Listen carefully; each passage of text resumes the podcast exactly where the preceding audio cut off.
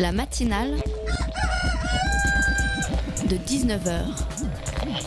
Et bah, c'est une émission qui parle de société, politique, euh, Culture alternative. On va aussi parler de sport, euh, de gens dans la rue. et l'actualité en règle générale. On va peut-être parler des corbeilles à linge en osier d'Auvergne. Voilà, il y aura, y aura des invités. Sociologues, des invités chercheurs. Les invités ne diront que des choses intelligentes.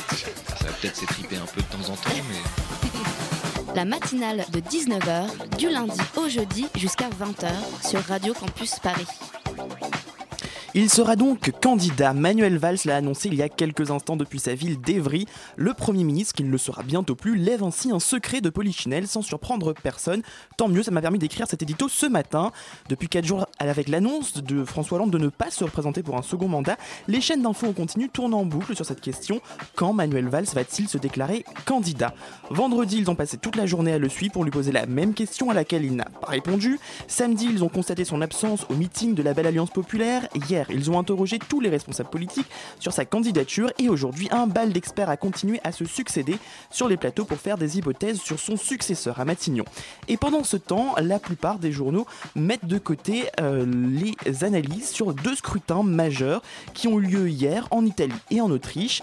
Dans ce dernier, Alexander Van der Bellen devient cette fois sans doute possible le premier président écologiste du pays. Il bat ainsi l'extrême droite qui est tout de même crédité de plus de 46% des voix, ce qui soulève tout de même bon nombre de questions.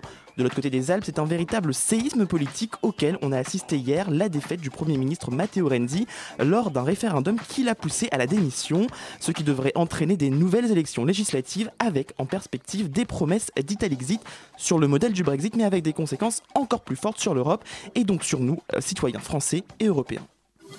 La matinale de 19h, le magazine de Radio Campus Paris.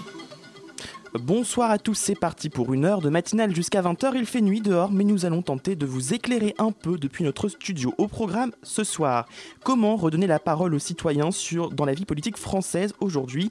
En pleine campagne de l'élection présidentielle, il est temps de se poser la question. Notre invitée a voyagé et à la recherche d'idées innovantes pour changer la politique. Elle en a fait un livre et elle vient ce soir nous en parler. Dans la seconde partie de l'émission, on va se poser la question de comment bien accueillir les étrangers. C'est une question là aussi au cœur de l'actualité et au cœur surtout du travail de l'association Générique euh, qui travaille sur la mise en valeur de l'histoire de l'immigration en France. Elle organise demain une journée de rencontres sur le thème de l'accueil en Europe. Ça se passera au Théâtre du Soleil dans le 12e. Et enfin dans cette matinale, on fera comme chaque lundi un point sur les rendez-vous étudiants de la semaine et à la fin de l'émission, c'est Erwan, Erwan qui viendra nous parler euh, des Football Leaks euh, en fin d'émission. En attendant, euh, je vous invite à réagir sur notre page Facebook si vous voulez commenter l'émission. Tous ceux qui sont là, on est à Nuit debout depuis le début, depuis le 31 mars au soir, euh, le le 32 mars et, jusque maintenant. Et on va continuer parce qu'il y, a une vraie demande, on voit bien des citoyens partout pour la justice sociale, le respect de l'environnement, la paix dans le monde, l'arrêt du, mépris vis-à-vis du peuple euh, pratiqué par les 1% de la planète qui nous gouvernent et détruisent l'environnement, les, droits sociaux. euh, la justice environnementale et la paix et qui sont responsables justement du mouvement des réfugiés partout. C'est tout ça, c'est les 1% qui sont coupables de malmener euh, tout- tout- toute vie sur la Pachamama et on est donc toujours en lutte pour un monde meilleur, nuit et jour debout. Petit extrait de TV Debout, un reportage de TV Debout réalisé en, février 2016. Euh, Nuit debout, un des nombreux euh, moyens de se réapproprier la démocratie, mais ce n'est pas le seul tirage au sort, site internet participatif, mouvements sociaux numériques ou de gros mots tels que démocratie liquide, dont on vous expliquera ce que ça veut dire. Autant de solutions possibles à une crise politique, une crise où les citoyens ne, font pas forcément, ne sont pas forcément dégoûtés de l'acte politique, mais par des hommes ou par le monde politique tel qu'il est. Si vous aussi vous en avez marre d'entendre les mêmes noms revenir à chaque élection, si vous voulez trouver des solutions aux problèmes auxquels font face nos démocraties occidentales, notre invité ce soir a peut-être quelques pistes à vous donner. Euh, Elisa Lewis est avec nous, bonsoir. Bonsoir. Alors vous êtes entrepreneur, euh, membre du collectif Démocratie ouverte qui développe et accompagne les innovations démocratiques et vous êtes surtout co-auteur du livre Le coup d'état citoyen avec euh, Romain Slitine paru aux éditions La Découverte. Euh, avec moi également pour vous interroger, euh, Alice de la rédaction. Salut Alice. Salut. Euh, alors, ce que je voudrais vous demander euh, en premier, c'est le un, constat. Euh, Est-ce qu'en 2016, euh, la France est encore une démocratie? Alors c'est assez rigolo cette question parce que c'est vrai qu'on commence par cette même question, notre livre, Le coup d'État citoyen, en, s'interrogeant, sommes-nous vraiment en démocratie? Euh, Et, c'est vrai que la réponse paraîtrait finalement assez évidente selon les critères qui ont fait fonctionner la démocratie depuis ces 200 dernières années. on peut élire nos représentants, les parlements légifèrent, les gouvernements gouvernent, et néanmoins, on a bien conscience, je pense qu'on a tous fait ce constat, que la démocratie est entrée en zone de turbulence. Vous mhm. avez cité dans votre euh, introduction euh, un certain nombre de, notamment de résultats électoraux euh, qui, ont surpris. et puis, ça fait un petit moment que la démocratie connaît un certain nombre de, faiblesses, ou en tout cas peut être remise en cause dans son fonctionnement actuel. Vous parlez de mythe démocratique. Est-ce que vous pouvez nous expliquer un peu ce que c'est? Ce, qui est assez, euh, ce qui est assez intéressant et paradoxal dans la période que nous sommes en train de vivre, c'est que finalement, pour la première fois depuis très très longtemps, on mhm. se repose la question de qu'est-ce que la démocratie? Et c'était une question qu'on avait complètement oubliée puisque, euh, comme je le disais, la réponse euh, paraissait parfaitement évidente. Pourtant, si on revient sur l'histoire de ce mot, c'est un détournement total du mot qui a été fait sur ces 200 dernières années, puisque pour rappel, euh, le, système représentatif électif dans lequel on vit aujourd'hui, c'est une invention qui date euh, de après les révolutions françaises et américaines, au moment où les révolutionnaires euh, voulaient mettre fin à l'hérédité du régime monarchique, mais en même temps nourrissaient une très grande méfiance à l'égard du peuple. S'il y, a un certain nombre d'historiens qui ont étudié les textes des révolutionnaires, et quand ils emploient le terme démocratie, c'est pour nous mettre en garde contre la violence, la tyrannie des pauvres, le chaos.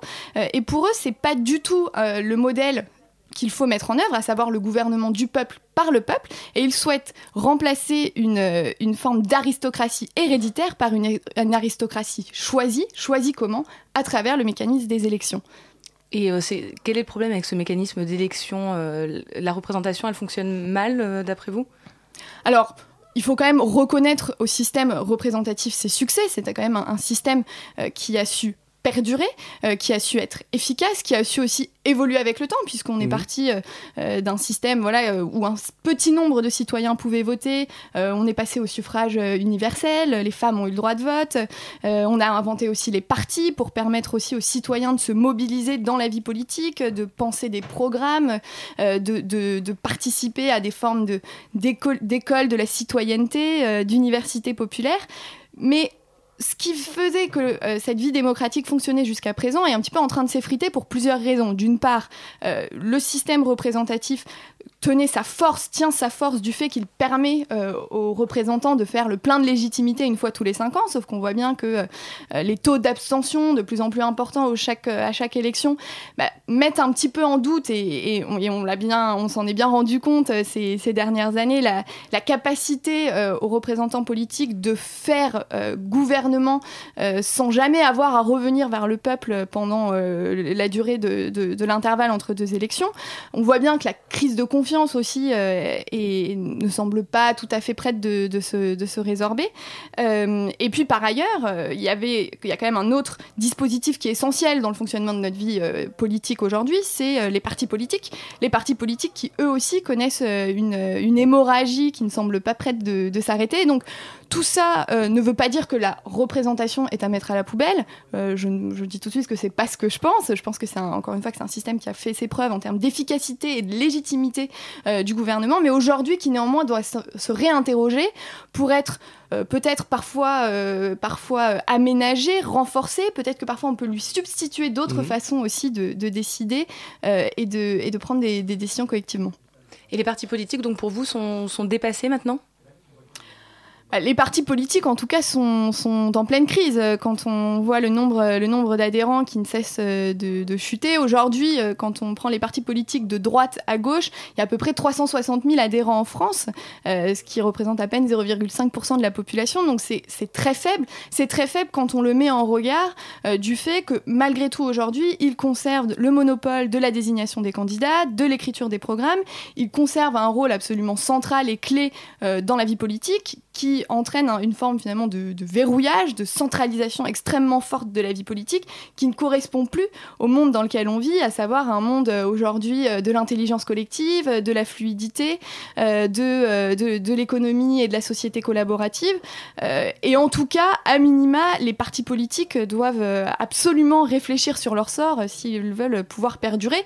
Moi, je pense que les partis politiques, ou en tout cas la capacité à s'assembler autour de projets, euh, de visions de société, euh, c'est une nécessité pour la qualité du débat, euh, du débat démocratique. Donc c'est plutôt une injonction aux, partis à faire ce, constat et à travailler sérieusement et honnêtement sur les perspectives de renouvellement, notamment de la participation citoyenne au sein même de ces partis. Est-ce que justement les primaires, comme ça a été organisé cette année, c'est, ça fait partie de cette démarche-là de réinvention des partis politiques selon vous?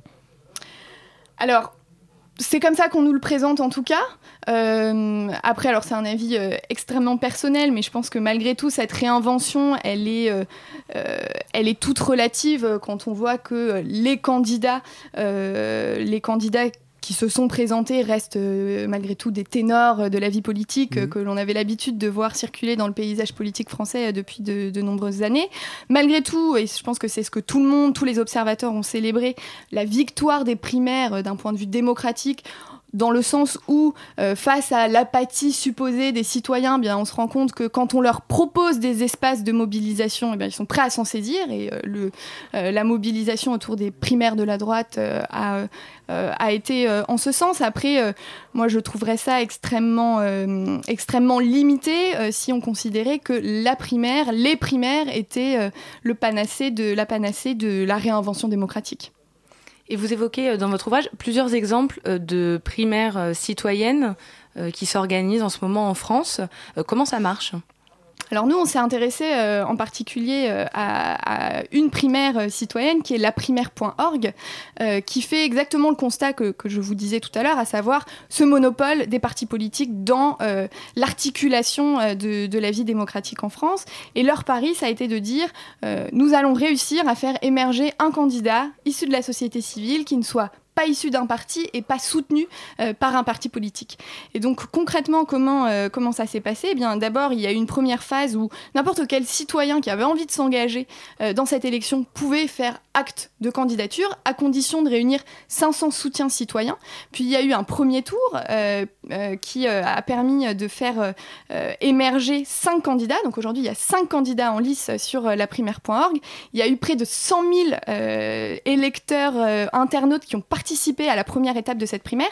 Donc, ce qui est énorme en sachant que cette primaire euh, existe euh, depuis, euh, depuis 4 mois et que et quand on met ce, chiffre en regard des chiffres que je donnais sur la mobilisation des militants des partis de droite à gauche traditionnels, donc 100 000 par rapport à 300, 360 000 dans des, dans des partis qui sont déjà bien installés, c'est loin d'être anodin et ça montre cette appétence extrêmement forte pour le renouveau en particulier euh, du personnel politique, mais aussi la façon de faire campagne, puisque euh, dans, euh, dans la primaire.org, il y a aussi toute une réflexion sur la façon d'associer les citoyens dans, dans, cette campagne, dans l'élaboration des, des programmes, avec des assemblées citoyennes dans les territoires, un dispositif numérique qui permet d'associer très étroitement les militants de la primaire.org à la co-écriture, co-rédaction euh, des, programmes euh, des, candidats de la primaire.org. Alors le chiffre de participation, vous le dites, n'est pas anodin.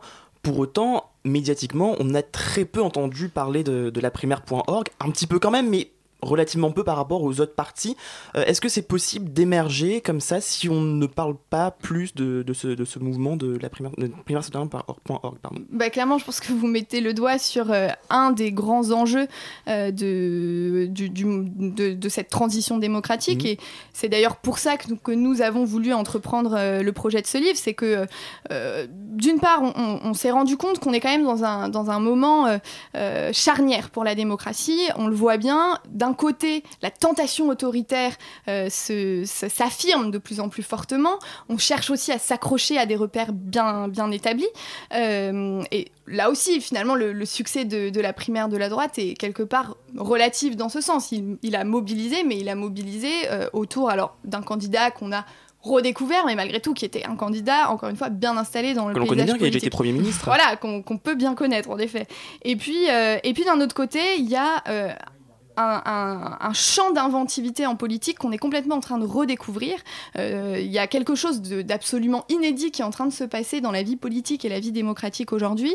Et bien souvent, les germes de l'inventivité, de, de la créativité politique se trouvent euh, dans la société civile. Néanmoins, ces initiatives euh, passent complètement en dessous, ou en tout cas beaucoup trop en dessous du radar et des médias et des responsables politiques, euh, parce qu'elles sont euh, à la fois euh, bien méconnues, parce qu'on les regarde parfois un petit peu aussi avec, avec méfiance ou un petit peu à la rigolade.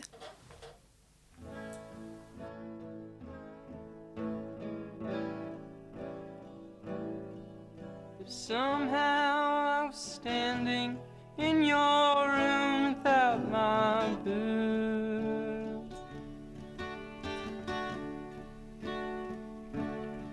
your spider in my hand.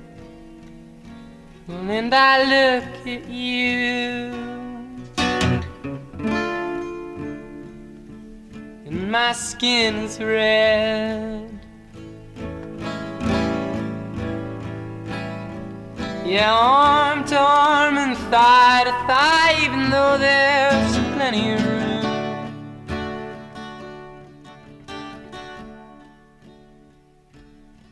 and I live just like an owl. And you think that's just fine, but it doesn't matter anyway.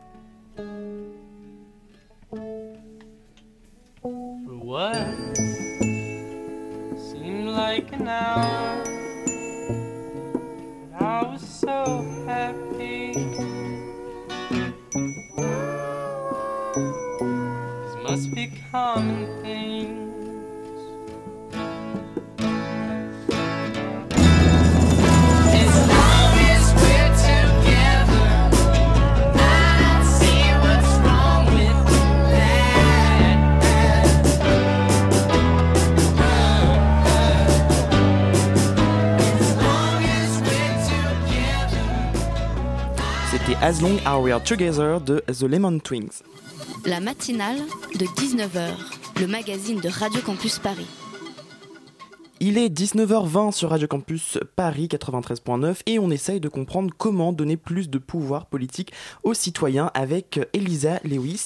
Euh, est-ce que vous pensez, Elisa Lewis, que euh, c'est une réforme des institutions qu'il faut peut-être une sixième république?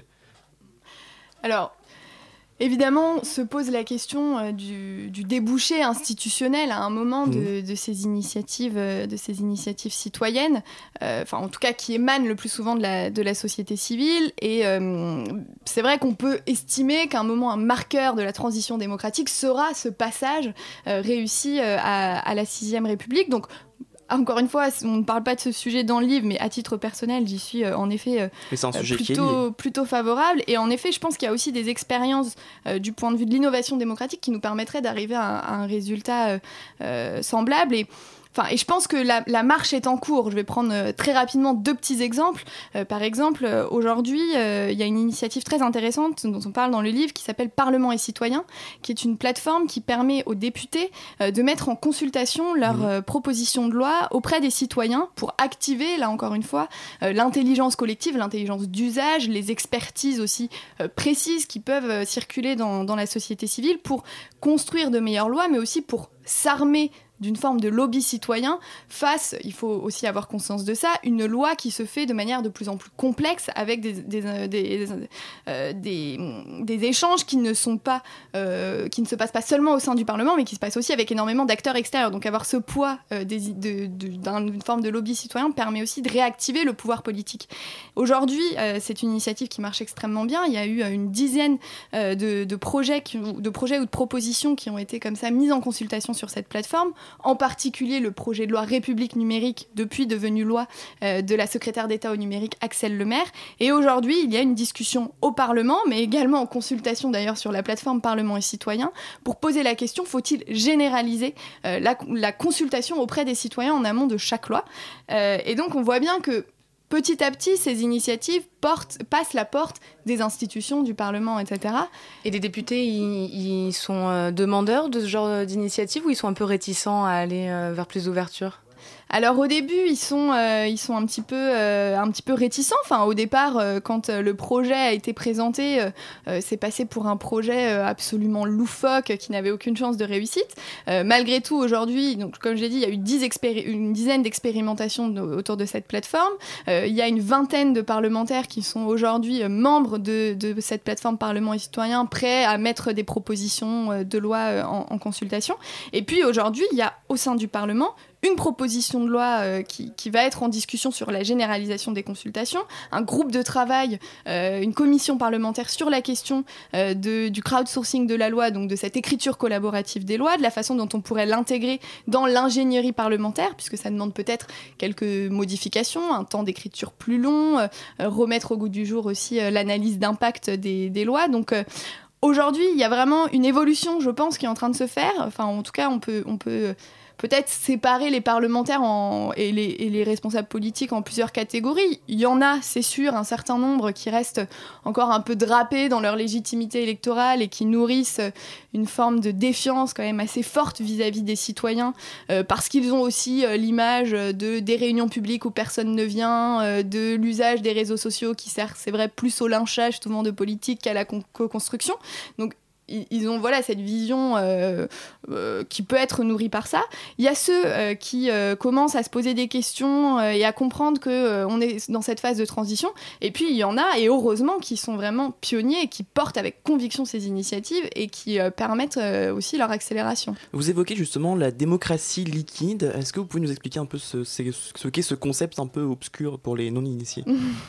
Bah, en tout cas, enfin, ce qui est intéressant dans, dans la démocratie liquide, c'est qu'elle repose la question euh, du meilleur dispositif de représentation pour le 21e, 21e siècle, puisque grosso modo aujourd'hui, on choisit des représentants, en général, comme on dit beaucoup en ce moment, le moins pire, c'est-à-dire celui qui peut-être s'approche de nos convictions les plus essentielles, par exemple sur l'éducation, si c'est vraiment la raison de mon engagement politique, et puis sur le reste, euh, je vais accepter quelques approximations, et de toute manière, dans l'intervalle, euh, dans les cinq ans euh, séparant deux élections, j'aurai aucun mot à dire sur les décisions que prendront, prendra ce responsable politique en mon nom.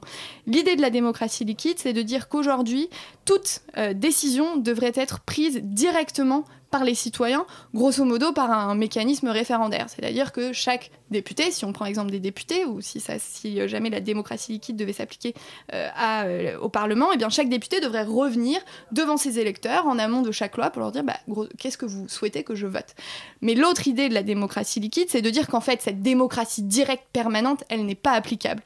Elle n'est pas applicable techniquement, elle n'est pas applicable parce qu'on n'a pas forcément envie de s'exprimer sur tous les sujets, parce qu'on peut estimer qu'on n'est pas compétent.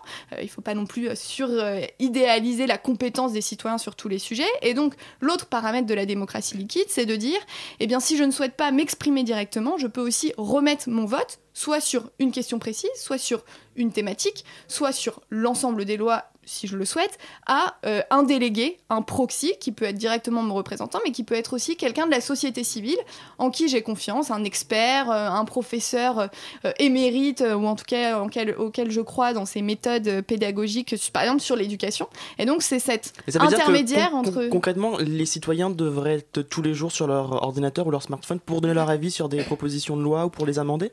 Bah, justement, l'idée c'est de dire que c'est pas forcément à ça que l'on aspire, et donc qu'il faut aussi reconnaître qu'il euh, existe euh, des compétences, des leaderships euh, dans, dans, la, dans la société.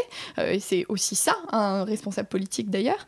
et donc, de pouvoir, mais simplement de pouvoir étendre cette responsabilité à d'autres acteurs de, de, la société civile. Alors, vous l'avez dit dans, en introduction de votre question, aujourd'hui, la démocratie liquide, ça reste quand même quelque chose d'assez théorique. Personnellement, j'estime que la vertu de la démocratie liquide, plus que la proposition en tant que telle, c'est les questions que cela pose sur les limites du système représentatif aujourd'hui c'est le fait de prendre acte qu'aujourd'hui on a aussi des dispositifs numériques, mais aussi un niveau d'éducation qui permettent sans doute, sans doute d'imaginer des niveaux de flexibilité beaucoup plus importants de la démocratie représentative telle qu'elle existe aujourd'hui. Et pour le moment, en termes d'application, on est sur des choses assez limitées. Ça a été utilisé pour écrire, par exemple, des programmes ou des conventions euh, du Parti pirate, du Parti pirate allemand, du Parti pirate islandais, euh, mais on n'a pas beaucoup plus de retours d'expérience pour le moment euh, de la démocratie liquide. Mais sans aller jusque-là, toutes les initiatives dont, vous parlez dans l'ouvrage euh, demandent quand même un, engagement plus important euh, des citoyens dans la politique. il y a quand même beaucoup de gens qui sont assez passifs aujourd'hui. Est-ce que ça peut être difficile de faire changer les mentalités? Pour aller dans ce sens-là bah, c'est sûr que c'est une question qui se, qui se pose. Après, euh, euh, moi, je ne suis, pas d'accord avec cette idée euh, qui est de dire que les, les, citoyens sont apathiques, ne s'intéressent plus à la politique. encore une fois, les, les, mobilisations, que ce soit les mobilisations électorales, les mobilisations sur des plateformes de pétition, etc., montrent qu'il y a une appétence pour la politique. Et moi, je pense que cette appétence pour la politique, elle a d'ailleurs jamais été aussi forte. on le voit bien, on, on, parle de politique entre amis, dans les associations, en famille etc. Après, ce qu'on décrit dans le livre, c'est pas du tout euh, le modèle d'un super citoyen qui devrait absolument s'exprimer sur tout, sur tous les sujets. L'idée, c'est plutôt de dire que aujourd'hui, il existe des moyens pour imaginer des façons d'exprimer sa citoyenneté de manière beaucoup plus régulière et différente. Et je pense qu'aujourd'hui, en tant que citoyen, on n'aspire pas à être simplement un électeur qui sélectionne et qui sanctionne les gouvernants à intervalles réguliers. et les solutions pour s'engager sont et non, ils sont très variés. Alors une dernière question très rapidement. La France de, 2007, de 2016, ça a aussi été la France de Nuit debout, en tout cas une partie de la France, euh, qui s'est approprié la place de la République pendant plusieurs nuits. Vous, est-ce que vous retenez quelque chose de ce mouvement? Alors moi, je, oui, je, pense que Nuit debout, comme je le disais tout au départ, euh, a eu la vertu de reposer cette question euh, qui est loin d'être anodine et qui n'est pas juste une question de méthode de qu'est-ce que la démocratie, parce qu'il ne s'agit pas juste de dire démocratie liquide, démocratie directe, euh, démocratie représentative, etc. La question fondamentale qu'on se pose, c'est dans quelle démocratie voulons-nous vivre? Est-ce que c'est OK d'avoir une classe politique de plus en plus homogène? Est-ce que c'est OK de, de, de, voir que le pouvoir, on, retire du pouvoir politique de plus en plus aux représentants pour le mettre ailleurs dans les agences de notation, euh, dans les banques, euh, dans les autorités euh, administratives, etc. C'est toutes ces questions-là qui sont posées et qui me semblent essentielles. Et encore une fois, on a beaucoup fait le procès Nuit debout parce qu'il n'aurait pas réussi à devenir un mouvement politique. Moi, je pense que c'était pas la vocation de Nuit debout en tant que telle. Peut-être que de ce terreau émergeront de nouveaux mouvements politiques et de nouveaux mouvements citoyens. Mais Nuit debout, ça a d'abord été un espace de discussion, un espace de dialogue et de débat dont on a cruellement besoin en France aujourd'hui, je pense. En tout cas, s'il y a des développements, on les suivra. Merci beaucoup, Elisa Lewis, d'avoir été avec nous. Je rappelle que vous avez coécrit Le coup d'état citoyen avec Romain Slitzin, paru en septembre dernier aux éditions La Découverte et à retrouver dans toutes les bonnes librairies. Radio Campus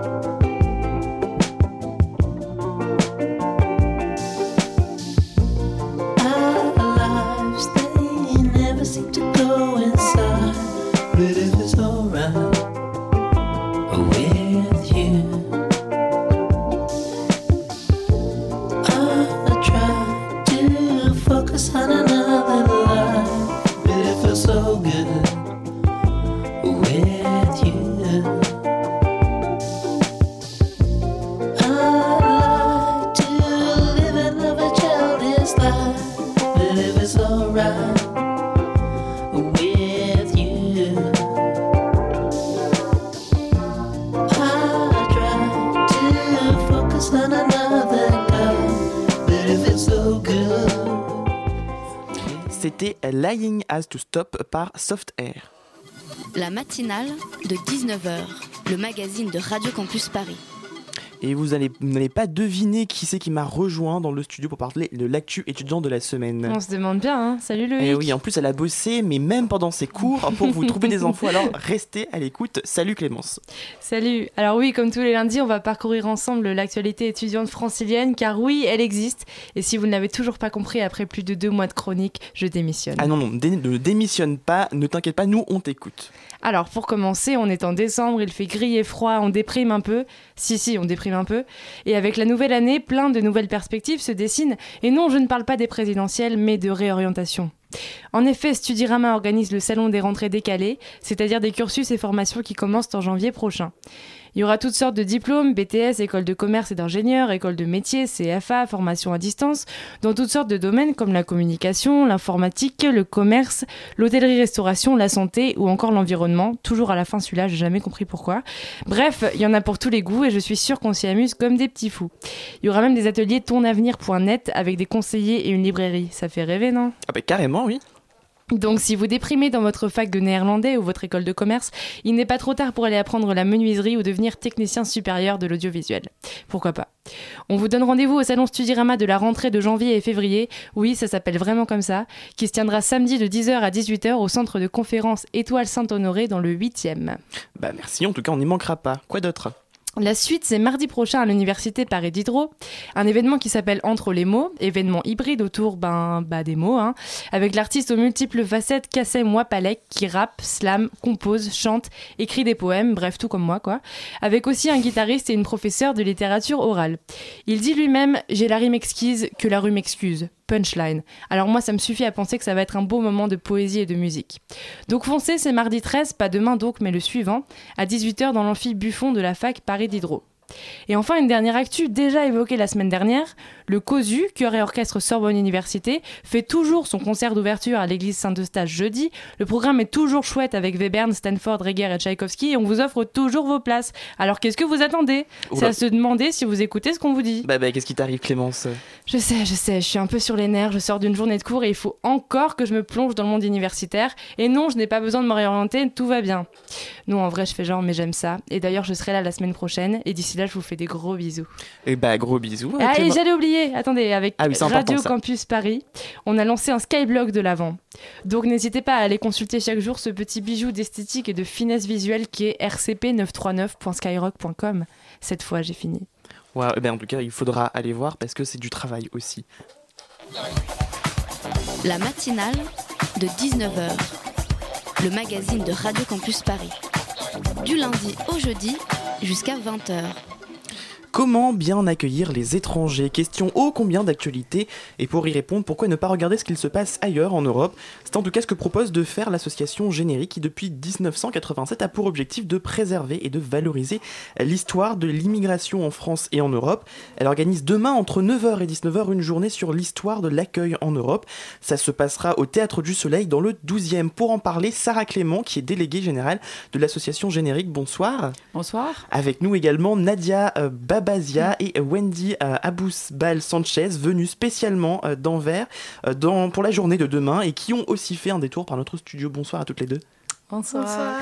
Euh, alors vous travaillez au Red Star Line Museum d'Anvers et euh, vous avez préparé, vous préparez plutôt une, exposition sur les euh, réfugiés pour 2021 et vous participez donc demain euh, à cette table ronde, euh, à une table ronde de la journée de demain. Et puis avec moi également Gabriel de la rédaction pour cette deuxième partie. Bonsoir Gabriel. Bonsoir.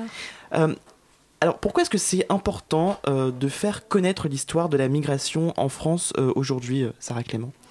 Bah, c'est important, euh, pas aujourd'hui, mais depuis euh, toujours. Et en tout cas, par rapport au projet de l'association générique, l'idée, c'était vraiment euh, ben, de considérer, puisque c'était l'objet des fondateurs, de considérer que euh, bah, l'histoire de l'immigration et l'histoire des mouvements et des luttes, des mobilisations des années 60-70 euh, en France ben, devait faire partie de l'histoire nationale. Donc, de travailler sur les archives de l'immigration, que ce soit un inventaire national des archives publiques qu'a fait, fait générique avec les archives de France, ou un inventaire, ou accompagner les associations pour euh, faire des inventaires sur les archives privées, pour ensuite les déposer dans les centres d'archives pour qu'elles soient accessibles à tous, bah, c'est faire rentrer euh, l'histoire euh, qu'on peut appeler aussi des sans-voix, des minorités, des personnes dont on n'entend pas forcément parler dans les programmes scolaires ou qui font pas forcément partie de l'histoire nationale comme on peut l'entendre. Donc c'est un enjeu très important et encore plus aujourd'hui de prendre le recul de l'histoire par rapport à l'urgence dans laquelle on se trouve actuellement.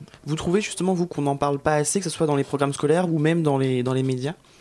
Euh, alors dans les programmes scolaires, on en parle un peu plus qu'avant. Bon, après, je suis pas spécialisée de programmes scolaires, mais en tout cas, euh, je dirais pas assez. En tout cas, pas forcément dans une approche euh, qui donne à voir euh, tout ce qu'il faudrait y voir de constructif, positif, etc. Euh, dans les médias, alors peut-être pas ici et, pas partout non plus, hein, mais c'est vrai que c'est une approche souvent un peu de, de un peu flash, un peu, euh, enfin, dire, qui, veut vraiment plus attirer euh, les gens, euh, pas forcément sur les bons côtés des questions migratoires. Générique se donne pour objectif de préserver, sauvegarder et valoriser l'histoire de l'immigration en France et en Europe. Concrètement, comment est-ce que vous parvenez à atteindre cet objectif-là? Alors, euh, comme je mentionnais rapidement, donc il y a eu un inventaire national des sources d'archives euh, qui ont été menées dans les années qui a été mené dans les années 90. Donc euh, ça représente quatre volumes de milliers de pages qui recensent en fait vraiment tout ce qui concerne les étrangers en France. Et puis ça a été un gros travail de sensibilisation auprès des associations, des, ce qu'on appelle les archives privées, enfin qui produisent des archives privées. Donc c'est des inventaires et ça s'est poursuivi et ça se poursuit toujours avec un travail de numérisation, de description dans un qu'on a réuni dans un catalogue en ligne, un portail qui s'appelle Odysseo et euh, Qui est accessible à tous. et qui est accessible à tous. Voilà, un catalogue où vous avez à la fois des affiches, euh, des tracts, des documents d'archives, des inventaires. euh, donc c'est accessible, enfin c'est utile à la fois pour les chercheurs, pour les étudiants, euh, mais également pour journalistes, réalisateurs ou autres. Euh, Comment est-ce qu'on peut dire que l'histoire française de l'immigration se mêle plus largement euh, à l'histoire de l'immigration euh, européenne? Est-ce est-ce que ces deux histoires-là sont liées? Bah forcément, elles sont liées, puisque quand il y a immigration, on passe les frontières. Alors, euh, évidemment, hein, quand on parle d'Europe, c'est Europe au sens euh, large, c'est-à-dire que ça comprend évidemment euh, tout, le, tout le bassin méditerranéen et, euh, et les liens avec les pays du- Maghreb, puisqu'on ne peut pas avoir un pays d'accueil sans pays Mhm. d'origine, évidemment. Donc, c'est cette réflexion-là qu'on essaye vraiment aussi de mener euh, dans, en Tunisie ou au Maroc ou en Algérie, plus spécifiquement. Et, euh, et puis après, oui, des, en même temps, il y a une spécificité de l'immigration, de l'histoire de l'immigration en France qu'on retrouve pas forcément partout, mais, euh, mais, forcément, elle est complètement liée. Euh, et euh, euh, alors du coup, je- j'en perds même ma question. Euh, Qu'est-ce qu'on peut dire aujourd'hui de, l'accueil de- des étrangers euh, en France? Euh, bah ça c'est euh, une grande question pour dire beaucoup beaucoup de choses. Il y a il y a des choses qui se qui se font bien, il y a des choses qui se font moins bien. Enfin, c'est assez banal ce que je dis, mais c'est euh, la réalité, je pense, de l'humanité euh, de toute façon. Après c'est vrai que bon la ville de Paris ouvre un centre d'accueil. J'ai pas vu ce centre donc je vais pas en parler plus que ça. Mais les proportions, en tout cas de façon plus générale, les proportions du nombre d'étrangers accueillis en France par rapport à plein d'autres pays et à ce que pourrait, enfin il y a du travail à faire pour améliorer les choses. C'est l'accueil en tout cas.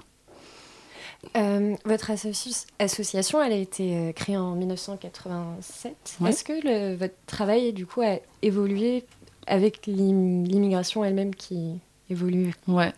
Alors elle a évolué pour, euh, sur deux plans. Euh, évidemment, le contexte historique euh, évolue et puis les motivations des fondateurs sont toujours vraiment enfin, d'actualité. Mais effectivement, les causes et les raisons de certaines migrations font que euh, il faut approcher les choses un peu d'une autre façon. Et puis aussi sur la forme, c'est-à-dire que, enfin, ou sur les fonds d'archives, c'est-à-dire que on a conservé, on a plus de 8000 affiches par exemple conservées dans nos locaux. On a un certain nombre de documents qui aujourd'hui passent beaucoup plus par le numérique. Donc il y a aussi une réflexion à mener sur euh, comment préserver ou comment collecter euh, des matériaux qui se diffusent à tout va et par euh, milliers ou par millions. C'est quoi justement ces, ces affiches et ces matériaux que vous, vous collectez exactement? Euh, bah alors les affiches, c'est vraiment toutes les affiches qu'on peut prendre, récupérer dans les rues de Paris euh, ou qui sont produits aussi par d'autres associations. Alors ça Qui- c'est qui- qui sont qui sur sont en le- lien avec la question de l'immigration. Donc ça peut être à la soit des évidemment des affiches plutôt militantes euh, pour des causes politiques, pour euh, des luttes très locales. Ça peut être des concerts aussi, ça peut être des rencontres de sport. Mais voilà, on essaie d'être vigilant justement de rattacher cette collecte et ce travail à la question de l'immigration et pas à la troisième, quatrième, cinquième génération comme beaucoup d'amalgames sont faits. Alors, je sais pas si les, archives que, vous avez euh, exploitées et que vous avez euh, montrent une évolution de, la situation. Et en gros, euh, la question que j'aimerais vous poser, je sais pas si vos, vos documents permettent de le savoir, mais est-ce que c'était mieux avant? Est-ce qu'on accueillait mieux les étrangers avant qu'aujourd'hui? Bon, on a tendance à dire c'était toujours mieux avant. Euh, après, c'est ce qu'on montrera justement dans la journée de demain et ce qu'on peut lire aussi euh, dans le numéro de Migrance, qui est notre revue sur l'histoire de l'accueil des étrangers en France, donc qui est disponible sur notre site internet, euh, où on voit que c'était aussi compliqué quand on pense aux républicains espagnols qui sont arrivés en France, quand on pense, enfin, il y, a- différentes. Le contexte politique joue beaucoup sur la question de l'accueil. Quand on voit aussi des archives sur le- l'exode des Hongrois en 56, euh, eh ben, ils ont été accueillis partout, euh, vraiment euh, très largement et très agréablement. Euh, on va pas dire que ça s'est passé de la même façon pour les Espagnols. Euh, on peut parler des archives, on peut parler de plein de populations différentes, mais de façon générale, ça, dépend vraiment des, des périodes.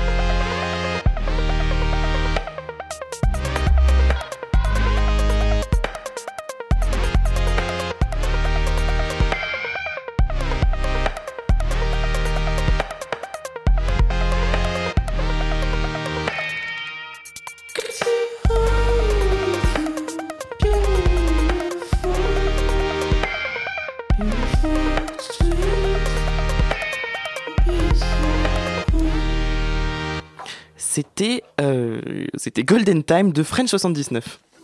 La matinale de 19h, le magazine de Radio Campus Paris. 19h49 sur Radio Campus Paris, nous sommes toujours en compagnie de Nadia Baz- Baz- Bazia, pardon, Wendy euh, Abou Sabal euh, du Red Star Line Museum d'Anvers en Belgique et avec Sarah Clément de l'association Générique.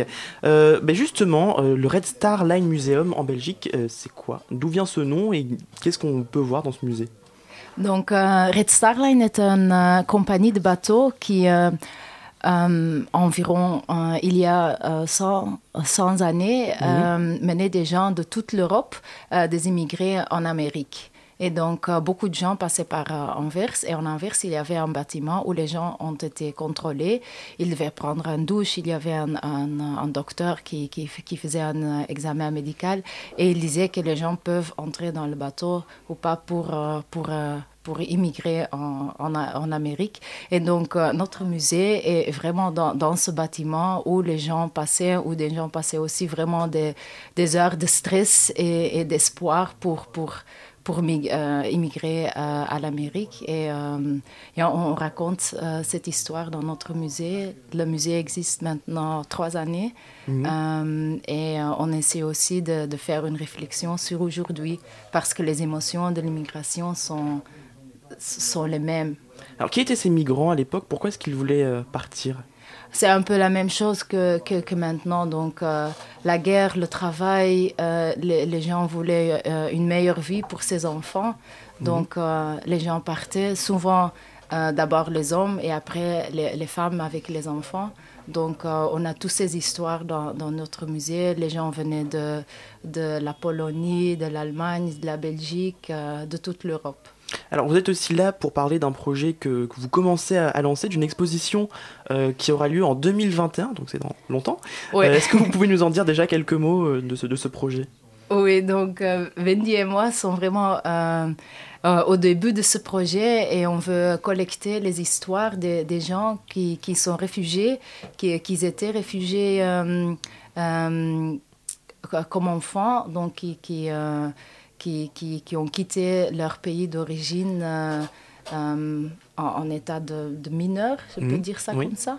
Euh, donc, euh, on, commence maintenant à chercher les gens. On veut aussi travailler avec euh, des intermédiaires qui, qui vont faire les interviews, qui vont faire des projets avec ces gens, parce qu'on ne veut pas seulement faire des interviews sur, sur ces sujets qui sont quand même très difficiles, très pe- personnels.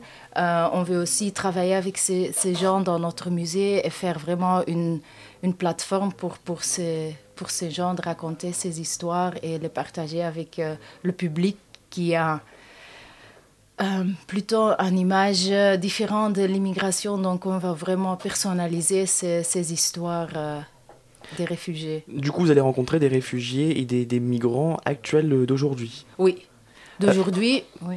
Oui, il y a de, euh, par exemple des réfugiés qui, ont, qui sont arrivés dans les, dans les années 70, et par exemple des Chiliens qui, qui Mhm. ont euh, fui le pays après le coup d'État de Pinochet. Donc, c'est des, des gens qui ont maintenant euh, euh, 75 ans ou 70 ans et on va parler avec eux. Aussi des gens de, de la de qui sont arrivés le 56. Et on a des jeunes euh, qui ont 20 ans, 19 ans. Donc ça va nous permettre aussi de, de comparer le processus euh, dans les différentes époques. en effet. Euh, quel rôle joue euh, un, un musée comme le vôtre, euh, à votre avis, dans l'acceptation de- des, des réfugiés et des migrants euh, aujourd'hui? Oui, je pense et on espère qu'on peut jouer vraiment un rôle euh, très important pour euh, personnaliser ces histoires et donner un, un image per- personnelle euh, à ces histoires d'immigration pour que le, le public comprenne un peu mieux pourquoi quelqu'un quitte son pays, ses parents, ses, ses origines. Mais on, on veut aussi être un musée pour les immigrants et, et que les immigrants se, se, se sentent bien chez nous, comme c'est une place où l'immigration est acceptée, cette histoire personnelle, parce que maintenant on travaille aussi beaucoup avec des, des, gens qui, qui suivent des cours de, de néerlandais ou de, l'intégration et on voit qu'ils sont vraiment euh, très, très contents de venir euh, au musée parce qu'ils voient l'histoire du Red Star Line, ils voient qu'Anvers est un pays d'immigration, euh, une ville d'immigration et, c'est c'est une connexion avec leur euh, histoire personnelle et ça c'est quelque chose de positif. Euh, ça donne place à les émotions de, de l'immigration qui sont il y a un dou- doul- douleur- douleur- douloureuses. Oui. Merci beaucoup en tout cas d'être venu partager euh, avec nous euh, ces histoires et votre, parler de votre projet. Euh, merci beaucoup donc à Nadia, Wendy euh, et euh, Sarah Clément de l'association Générique. Si vous voulez approfondir le sujet, donc rendez-vous demain entre 9h et 19h au Théâtre du Soleil dans le 12e. Il reste des places, on peut encore venir. Oui, tout à fait, vous êtes tous très bienvenus. Merci beaucoup, restez avec nous puisque maintenant on va parler du scandale qui ébranle le monde du football depuis ce week-end. La matinale de 19h du lundi au jeudi jusqu'à 20h sur Radio Campus Paris. Vous en avez peut-être entendu parler ce week-end, la planète foot s'est mise à trembler sous le poids des révélations du Football Leaks. Football Leaks, un scandale qui met à jour des stratégies de fraude fiscale orchestrées dans le milieu du football. Et toi, Erwan, en grand fan de football que tu es, tu as suivi ça avec attention. Bah oui Loïc, moi été privé samedi de mon droit hebdomadaire de supporter mon club de cœur euh, devant ma télévision à cause de deux idiots qui ont fait interrompre le match euh, entre Metz et Lyon. C'était malin. Ah, C'était bien futé, donc du coup fallait que je m'occupe et quoi de mieux pour s'occuper un samedi soir que la lecture? J'ai donc parcouru les révélations faites par le collectif de journalistes, un peu sur le modeste de le Swiss Leaks et toute autre appellation en Leaks de toute façon, qui ont été regroupées par le journal allemand Der Spiegel et diffusées partout en Europe. En France c'est Mediapart hein, qui a servi de relais au travail de ce qu'on appelle l'EIC, l'European Investigative Collaboration. Comme à chaque fois dans ce genre de cas, on est obligé de commencer par féliciter le travail des journalistes. hein. Ils étaient 70, ils ont travaillé pendant 7 mois pour récolter 18 millions de documents. C'est absolument incroyable et les révélations vont être assez fracassantes et faire pas mal de bruit, au moins jusqu'à la trêve, hein, jusqu'à fin décembre. On parle à l'heure actuelle de la plus grande fuite d'informations de l'histoire du sport. Alors justement, ces révélations, Erwan, qu'est-ce qu'elles con- concernent? Et on parle de fraude fiscale, c'est ça? C'est ça, Loïc. On parle d'une fraude fiscale, ce qui au passage n'a rien de nouveau. hein, parce que par exemple, Lionel Messi, euh, meilleur joueur du monde, a été condamné déjà pour fraude fiscale. Le président du Bayern Munich, lui, il vient de sortir de prison et il a été réélu après avoir fraudé le fisc. Mais là, l'histoire, elle serait un peu plus importante parce qu'elle serait organisée, orchestrée par un peu le, le Picsou, le monsieur Burns du, du football mondial, qui s'appelle Jorg Mendes. Alors c'est qui ce Georges Mendes et quel est son rôle dans cette histoire? Alors Jorg Mendes, c'est l'homme sans qui c'est quasiment impossible de construire une grande équipe aujourd'hui. hein. C'est simple, c'est l'agent de, de joueur le plus puissant de la planète. C'est l'agent de José Mourinho à Manchester United, de Cristiano Ronaldo, le futur Ballon d'Or 2016. Ça c'est cadeau, c'est le petit euh, pronostic maison, mais aussi On de Rames. tu te trompes. Eh, mais je ne me trompe jamais. C'est aussi l'agent de Rames Rodriguez, Radamel Falcao, Di Maria, enfin les plus grands joueurs latins quoi. hein. C'est quelqu'un qui est connu pour son comportement qui est parfois limite, euh, puisque comme il a un portefeuille de joueurs assez important, il peut faire du chantage au club pour imposer des joueurs, et c'est lui notamment qui a trimballé Falcao pour le meilleur ou pour le pire en première ligue l'année dernière. Pour vous situer, York Mendes, c'est 72 millions d'euros de commission annuelle et il gère à peu près 700 millions d'euros de contrats. Et ce que Football Leaks révèle, c'est que York Mendes, il a monté un petit système de société écran pour ses clients pour leur permettre de dissimuler à l'étranger leurs revenus publicitaires. C'est des revenus que personne ne connaît dans le foot, on n'a pas les chiffres de ces contrats. Et puis si tu te demandes par exemple combien ça peut représenter pour Cristiano Ronaldo, ça monte à 150 millions d'euros. Rien que ça. Et concrètement, euh, qu'est-ce que ces révélations vont changer? Bah concrètement, Loïc, on n'en sait pas grand chose. Il faut savoir que Football League, ça existe depuis un an en fait. Ils avaient déjà lâché quelques révélations. C'est tenu par un mec tout seul qui s'appelle John. Il s'est fait, il se fait appeler comme ça. Il avait commencé par faire des révélations sur des contrats qui étaient opaques, mais pas sur des choses illégales. Le contrat de Gareth Bale, par exemple, à son arrivée à Madrid, c'est un grand mystère dans le monde du foot. On n'a aucun chiffre là-dessus. Et il avait commencé à faire des révélations là-dessus. Tiens, par exemple, toi qui es un grand fan de foot, Ah Loïc, comme je le connais bien, est-ce que tu sais que Mario Balotelli, il avait une clause dans son contrat pour une prime de bon comportement? Bah non, tu le savais pas. Mais ça, c'est pas illégal, tout le monde s'en fout en plus. Mais c'était caché. Le monde du foot, c'est très opaque. Alors, niveau sanctions, faut pas s'attendre à des miracles. Mais ce qui, se serait, ce qui serait bien, c'est que Football Leaks serve euh, de premier pas d'ouverture du monde du foot. Même si là, il y a encore du boulot à faire, parce que les instances du football mondial doivent déjà faire les lumières sur les activités de triangulation dans le cadre des transferts. Ça se passe beaucoup au Portugal. Ça a été révélé en 2015, déjà par Football Leaks. Et pour l'instant, c'est un échec. Eh ben, en tout cas, merci d'avoir fait le point avec nous sur cette affaire Erwan. Cette matinale touche à sa fin et je vous rappelle qu'elle sera rediffusée demain à 13h en RNT ou sur radiocampusparis.org. Vous pouvez aussi la réécouter en podcast sur notre site ou sur toutes vos applications de podcast favorites. Dans quelques instants, c'est pièces détachées sur Radio Campus Paris. Et de quoi allons-nous parler ce soir? Parce que je n'ai pas vu votre post Facebook. Ah bah il a pas dû être fait, ça c'est pas Bah, bien, bravo. ça je veux le dire à mes collègues qui ne l'ont pas fait. Euh, et bien ce soir on reparle un peu jeune création, on reçoit euh, la metteur en scène Elsa Grana et l'auteur Guillaume Barbeau pour nous parler de leur spectacle La Nuit, je suis Robert De Niro qui est présenté à la loge en ce moment. En tout cas, deux bonnes raisons de rester à l'écoute. Merci à vous de nous avoir écoutés. Merci à la rédaction de Radio Campus Paris, Elsa à la rédaction en chef, Marion à la coordination, euh, euh, à la réalisation Paul-Henri. Euh, merci à Alice et Gabriel pour les co-interviews, à Clémence et Erwan pour leur chronique. Demain, Alban vous parlera de la trilogie Bleu, Blanc, Rouge, un portrait politique de l'armement en France par ses protagonistes. En attendant, très bonne soirée à tous sur Radio Campus Paris.